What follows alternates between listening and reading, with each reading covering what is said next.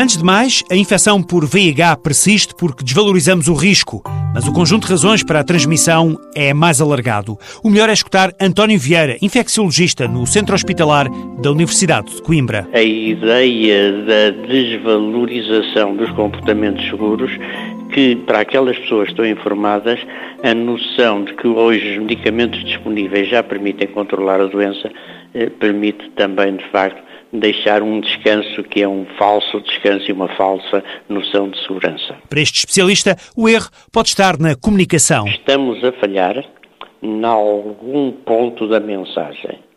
Ou a quem a dirigimos, ou como a dirigimos, ou uh, se a passamos de maneira suficiente uh, em quantidade e em qualidade. Diagnosticados os problemas e sabendo que os portugueses continuam a infectar-se com o VIH, é tempo de arranjar soluções. Temos que continuar a insistir fortemente na uh, informação que chegue aos seus destinatários.